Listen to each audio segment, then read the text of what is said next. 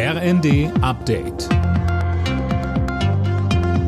Stündlich neu. Auf den Punkt informiert. Ich bin Dirk Jostes. Guten Morgen. Weil viele Medikamente für Kinder wie Fiebersäfte vielerorts ausverkauft sind, will Gesundheitsminister Lauterbach die Preisregeln ändern. Wie die Süddeutsche schreibt, sollen Festpreise teilweise abgeschafft werden. Außerdem soll es Anreize geben, auch in Europa zu produzieren.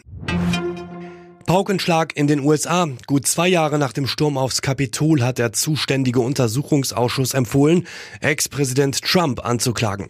Mehr von Manuel Anhut. Das Gremium ist der Ansicht, Trump sei der Hauptverantwortliche für die Gewalt damals. Der Beschluss fiel einstimmig. Der Ausschuss wirft dem Republikaner unter anderem Anstiftung oder Beihilfe zu einem Aufstand sowie Verschwörung vor. Über ein Strafverfahren und eine mögliche Anklage muss jetzt die US-Justiz entscheiden. Im Januar 2021 hatten radikale Trump-Anhänger das Kapitol gestürmt, angestachelt von Trump selbst.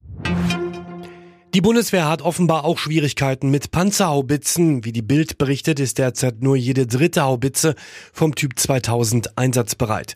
Zuvor hatten bereits Pannen beim Schützenpanzer Puma für Wirbel gesorgt. Im ZDF machte Verteidigungsministerin Lamprecht am Abend Druck auf die Rüstungsindustrie. Ich erwarte eine Perspektive, wie wir verlässlich mit diesen Pumas rechnen können, wie man also verlässlich diese Fehler beheben kann. Wir können uns nicht immer von einer Instandsetzung zur anderen hangeln, sondern wir brauchen verlässliche Lösungen oder mhm. die Entscheidung, nicht mehr länger auf den Puma zu setzen. In Berlin ist am Abend an die Opfer des Terroranschlags vom Breitscheidplatz erinnert worden. Grenze wurden niedergelegt. In der Gedächtniskirche fand eine Andacht statt. Vor sechs Jahren hatte ein Islamist einen LKW in den Weihnachtsmarkt am Breitscheidplatz gesteuert. 13 Menschen starben.